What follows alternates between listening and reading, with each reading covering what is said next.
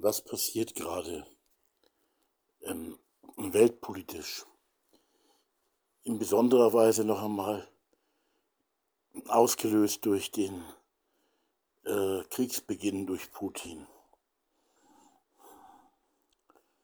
Das, was in der Abschreckung in der Theorie immer schon gemacht wurde, wird plötzlich ganz konkret.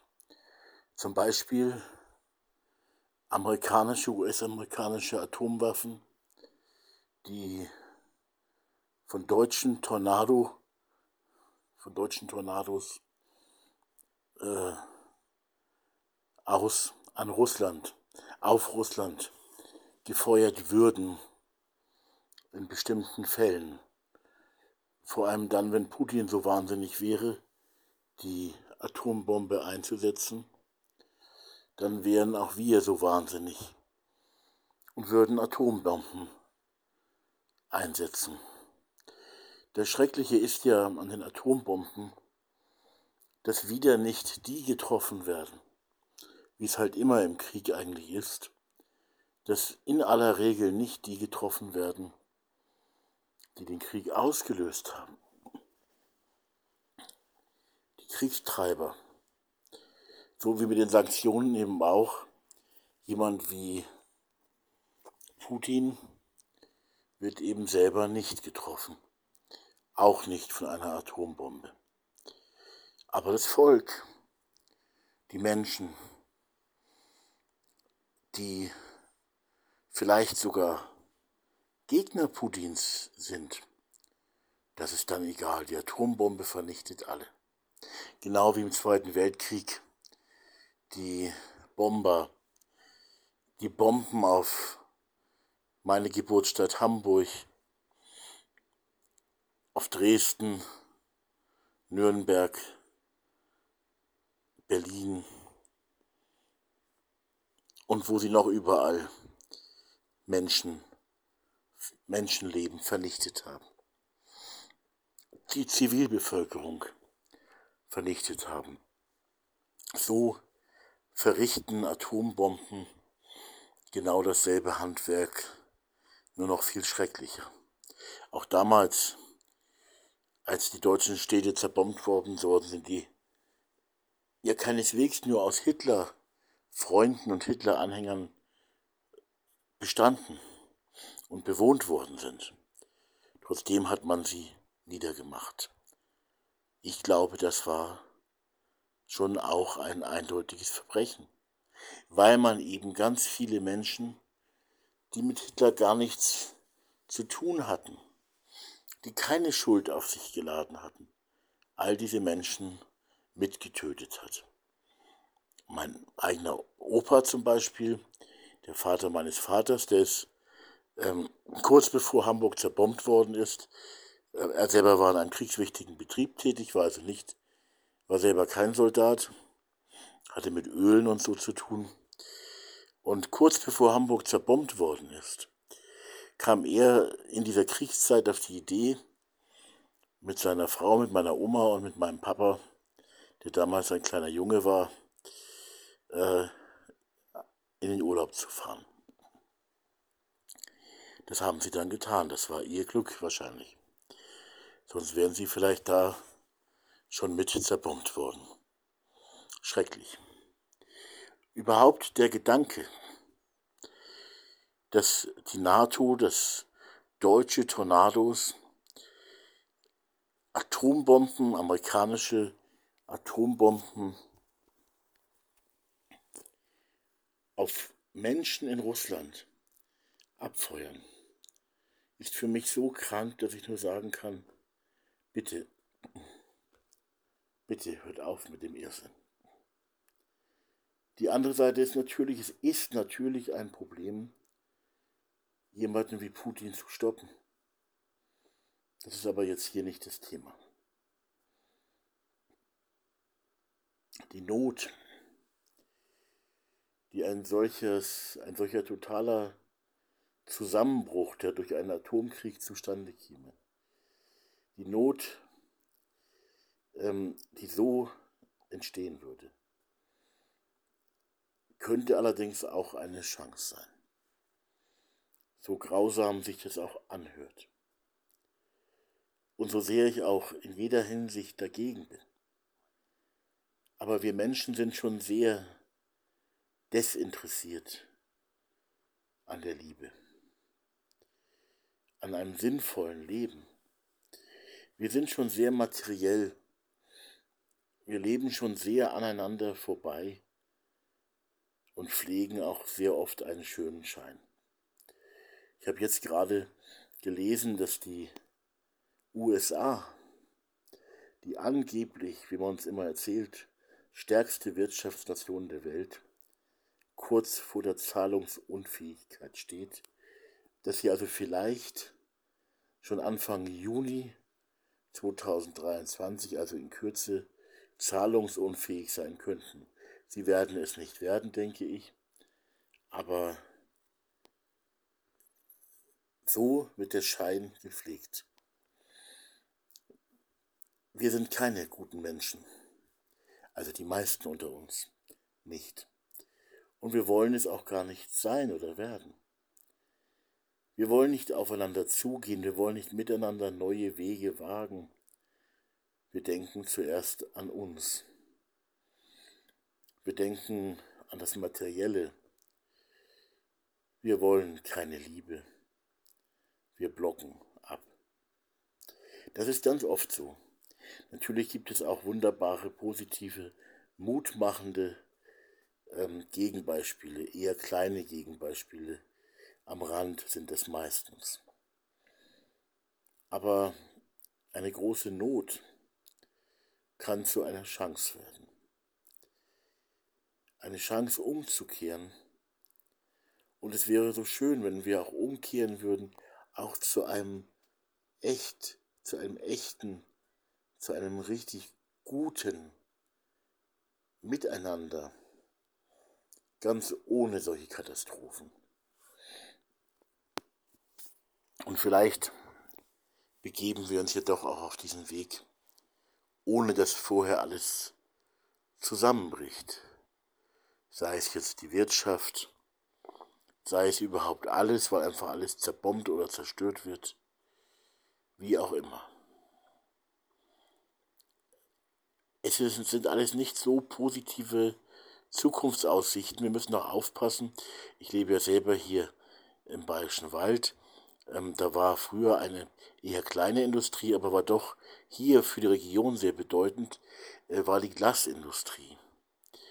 Und so ähm, wie Stahl und, und Kohle im Ruhrpott und so ganz zentral einmal waren, so hier, war es hier eben die Glasindustrie. Und ähm, da ist jetzt fast alles weg.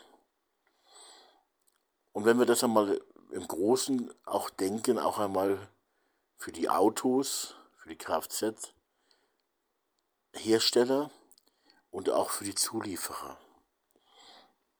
Wir haben eine gewaltige Wirtschaftsmacht in China, die eiskalt ähm, sich das schnappen, was sie sich schnappen können.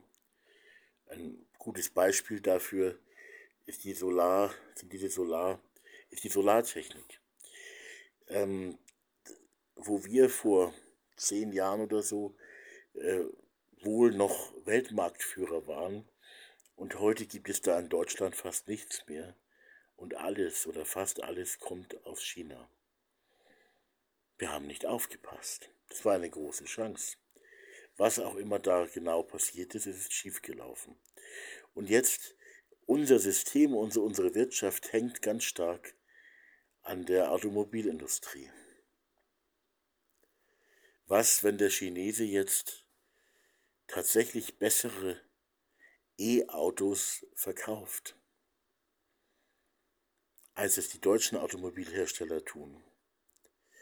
Was, wenn der Chinese zuerst einmal die deutschen Konzerne für von dem für sie sehr wichtigen chinesischen Markt ähm, verdrängt. Und das ist schon am, das läuft schon. Heute kaufen immer mehr Chinesen chinesische E-Autos.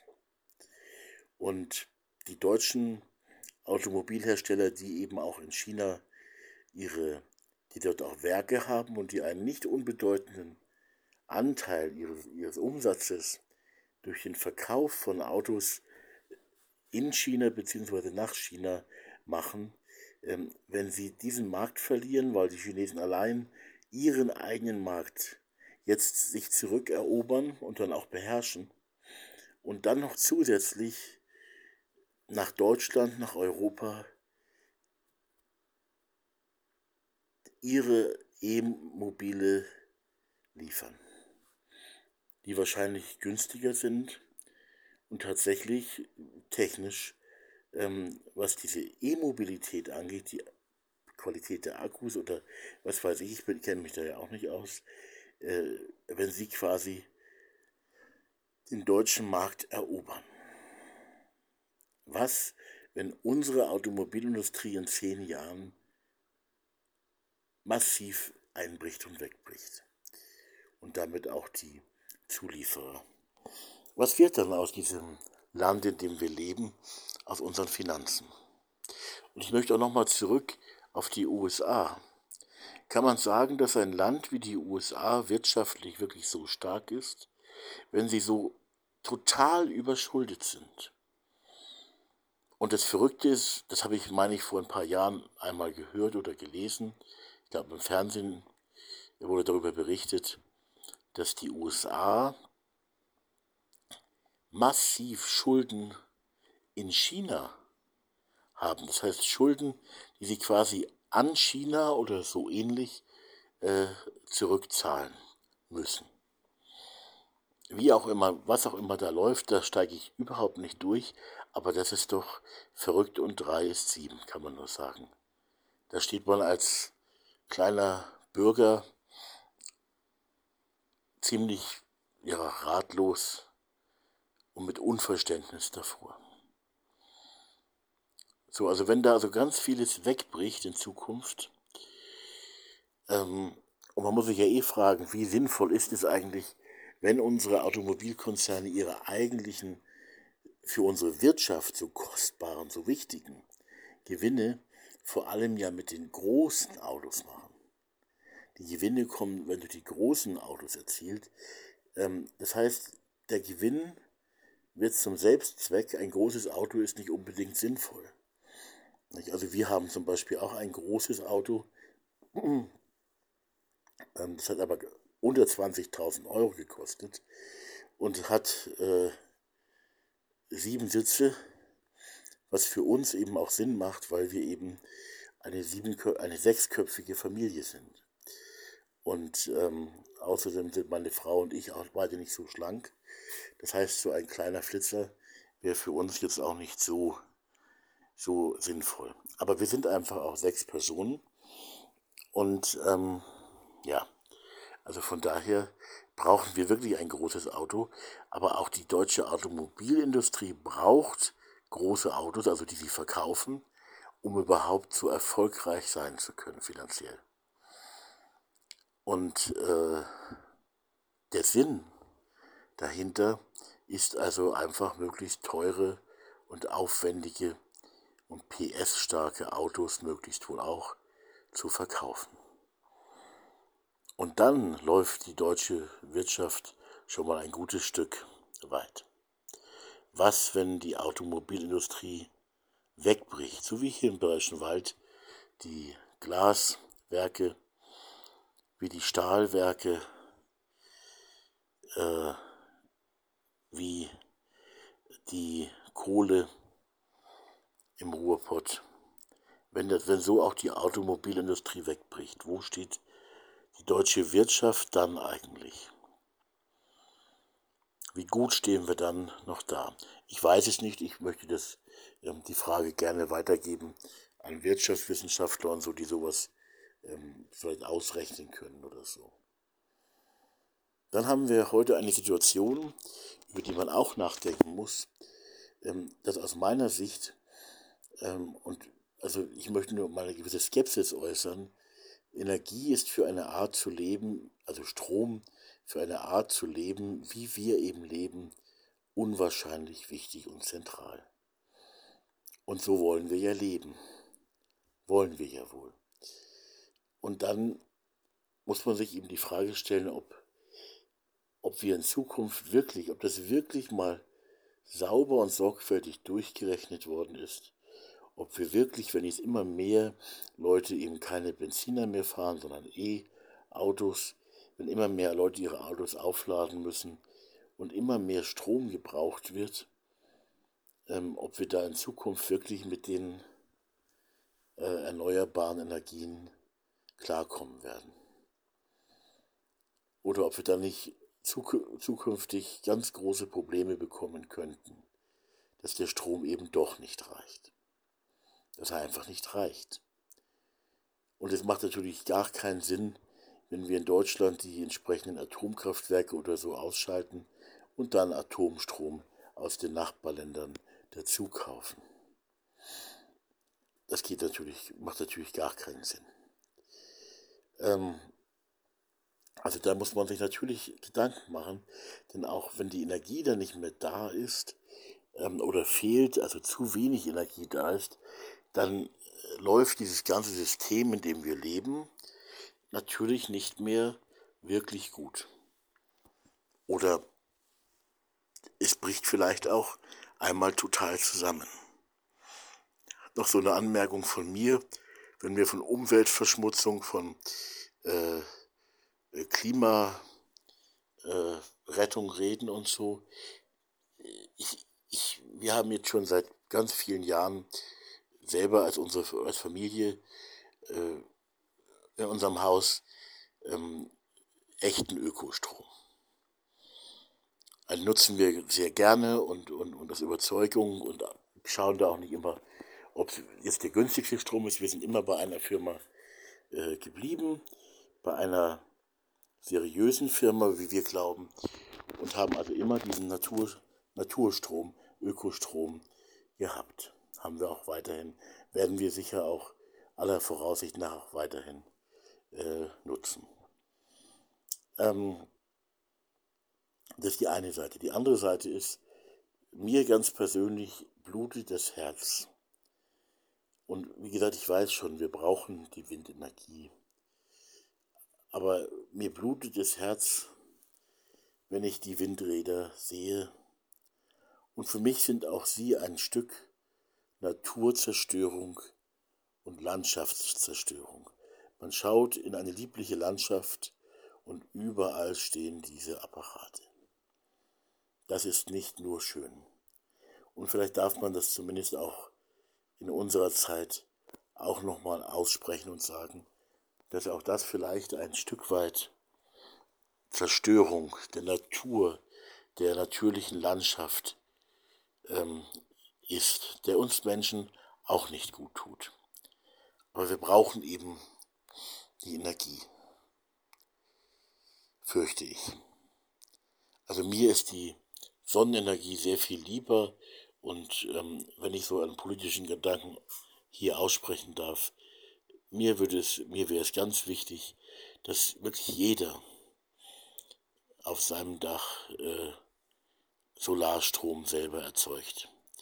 Aber dafür müsste dies eben auch massiv gefördert werden vom Staat.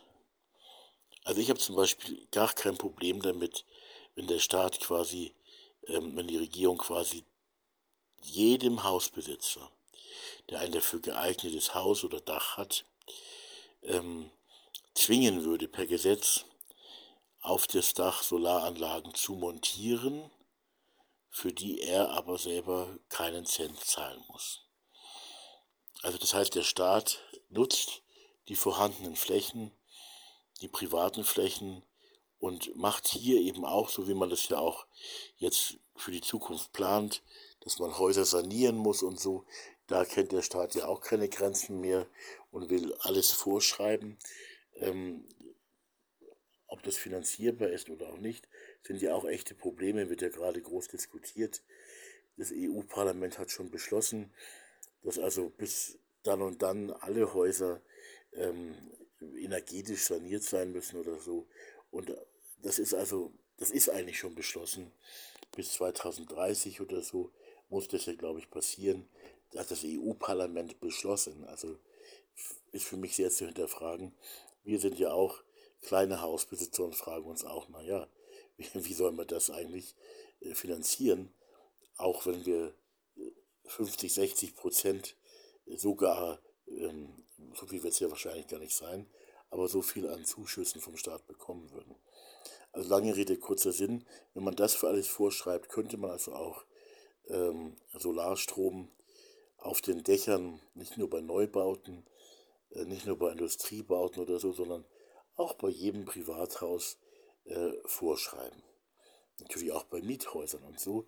Überall, wo das technisch möglich ist, da wirklich vorschreiben und dann eben in Absprache mit den jeweiligen Hausbesitzern äh, eben auch machen und auch finanzieren für die Hausbesitzer.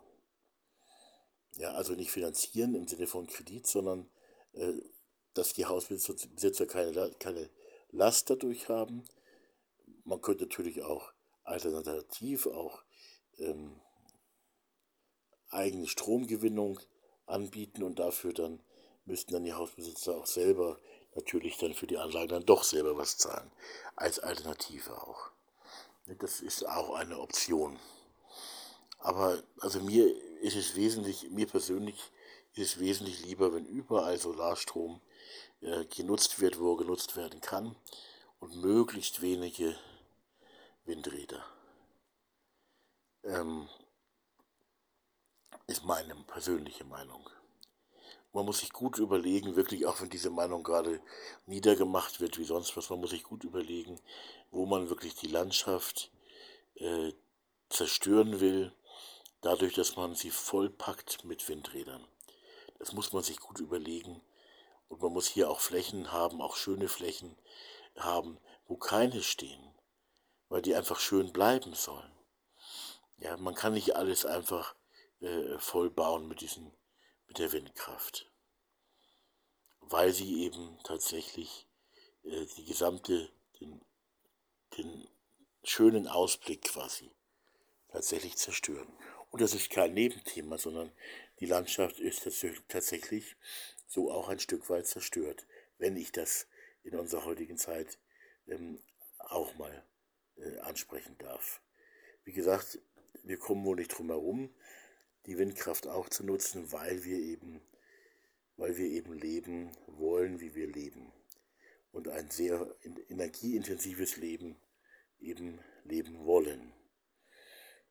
Aber die Option mit der Sonnenenergie, die natürlich im Winter problematisch ist, aber trotzdem die, die Option mit der Sonnenenergie sollte man wirklich äh, ganz massiv verstärken noch.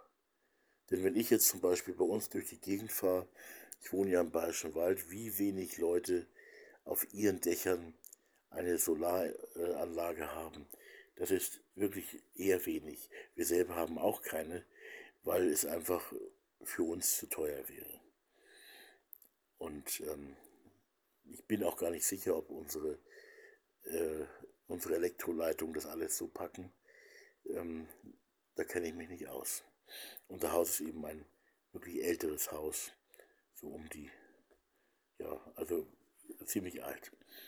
Ähm, so, wenn also jetzt durch all das, was ich gerade gesagt habe, tatsächlich ein vielleicht ganz schlimmer Zusammenbruch kommt,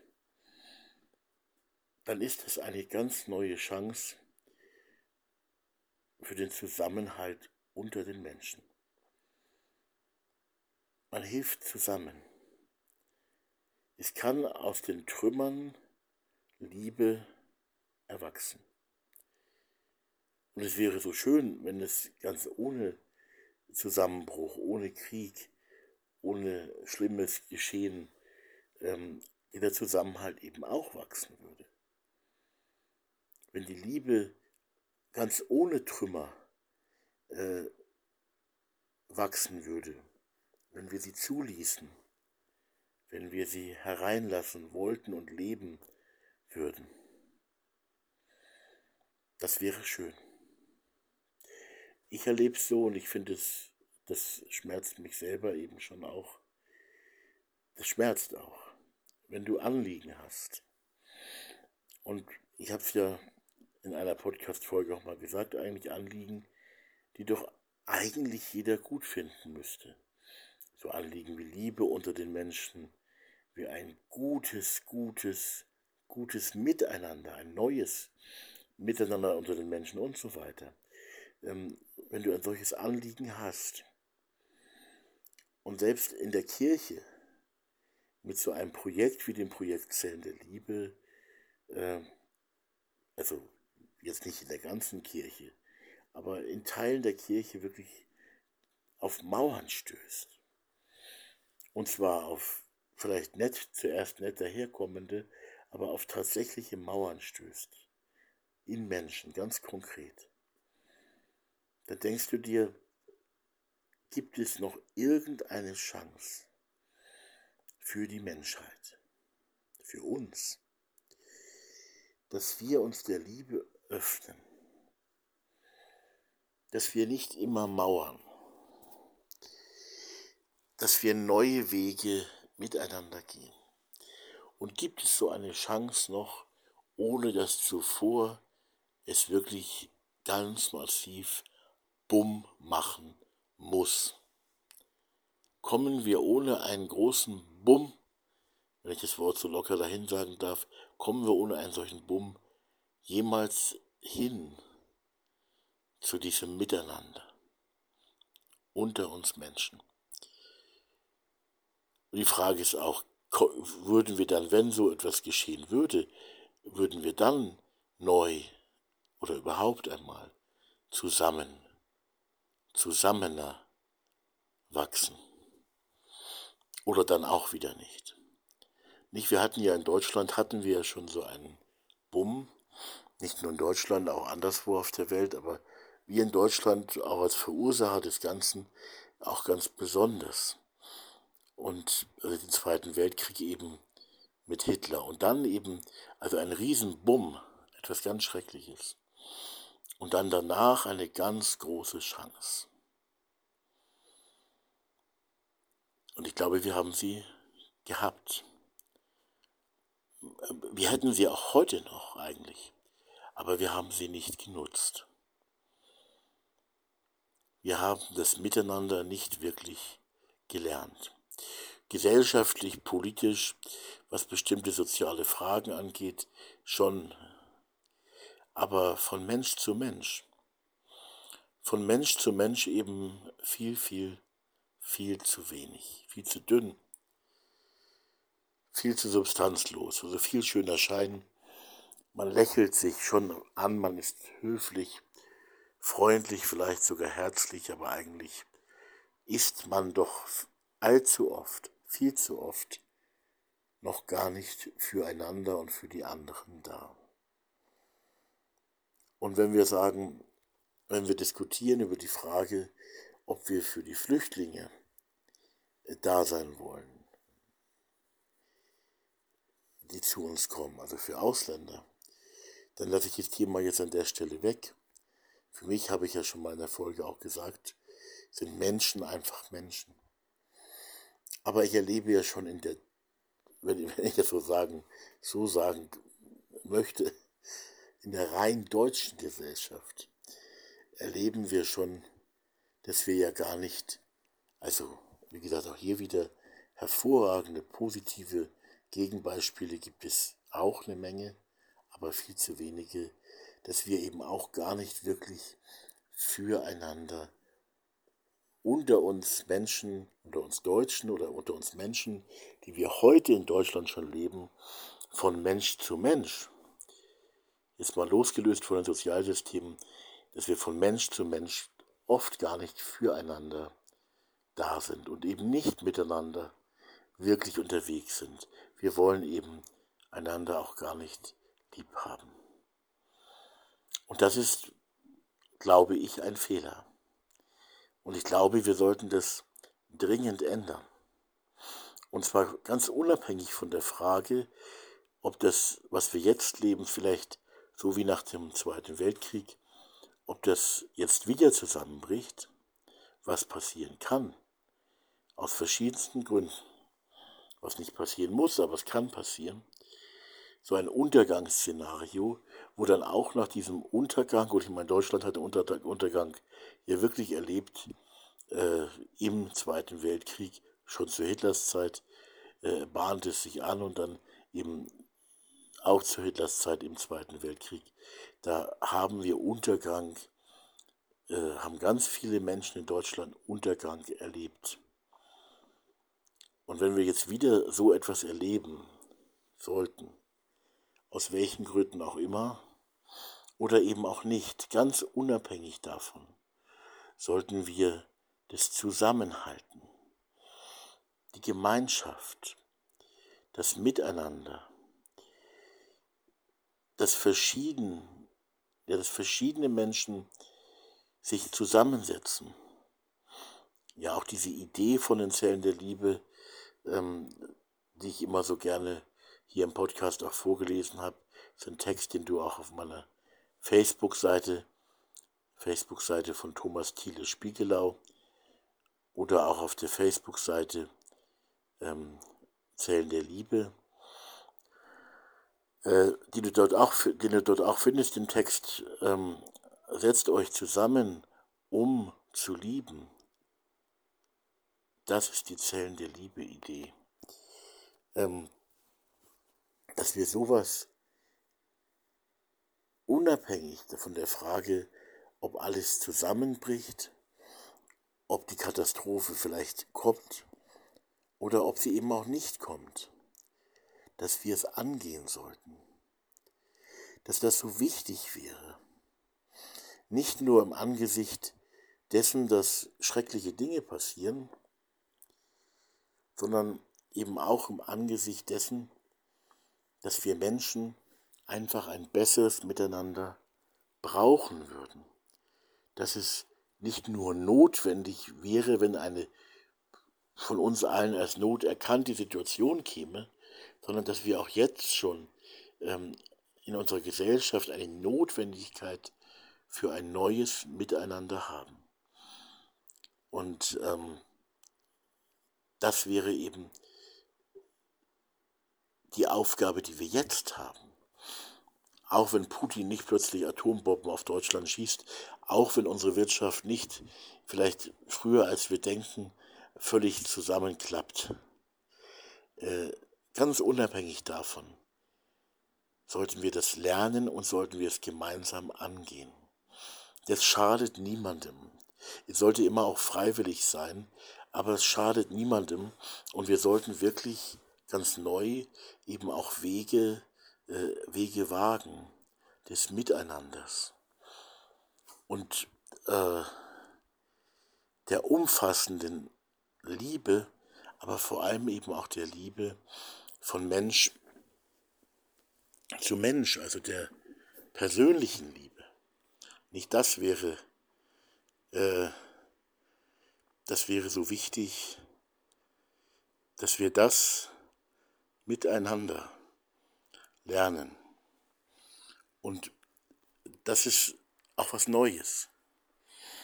Und das Projekt Zellen der Liebe möchte eben tatsächlich äh, genau das wagen, genau diese Hoffnung ähm, für die Praxis aussprechen. Und das ist eben ähm, etwas, was wir tun und was wir alle im Großen, in einem großen Miteinander ähm, in Deutschland, in der EU, auch weltweit tun können. Und ich meine ja auch, äh, dass wir es wirklich können. Es ist nicht so, dass das unmöglich ist und wir können im Kleines leben. Und was können wir leben? Dass wir uns einfach äh, zusammensetzen, um mehr miteinander zu leben, ähm, dass wir uns zusammensetzen, um zu lieben. Darum lese ich jetzt noch einmal den Text vor.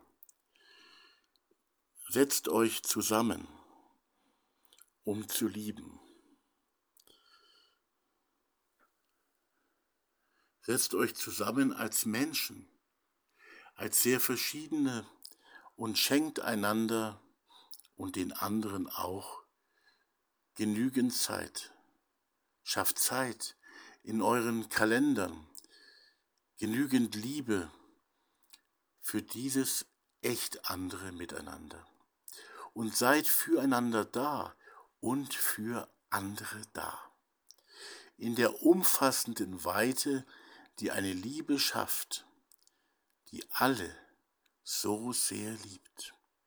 Noch weit, weit über eure alte Gemeinschaft hinaus. Nein, bitte nicht zu wenig neues Miteinander. Setzt euch zusammen. Ladet euch ein von Mensch zu Mensch, persönlich, privat, im Wohnzimmer, im Leben, neue Strukturen leben, um einander klar zu lieben.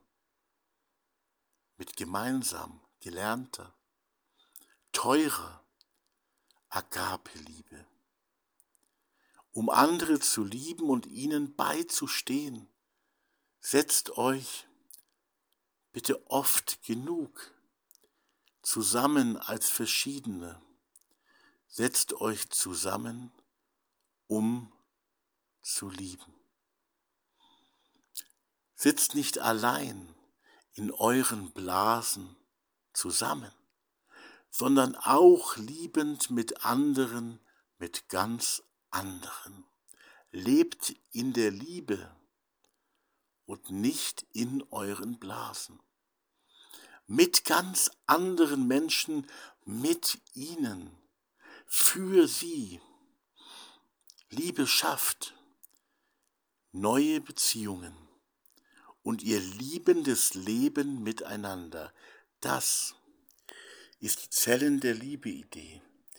Und ich bin überzeugt davon, ich glaube wirklich, äh, sie kann, die Liebe kann, aber auch diese konkrete Idee, sich zusammenzusetzen in Zellen der Liebe, die aus sehr verschiedenen Menschen bestehen, dass diese Idee unserer ganzen Gesellschaft und uns auch persönlich äh, wirklich weiterhelfen wird.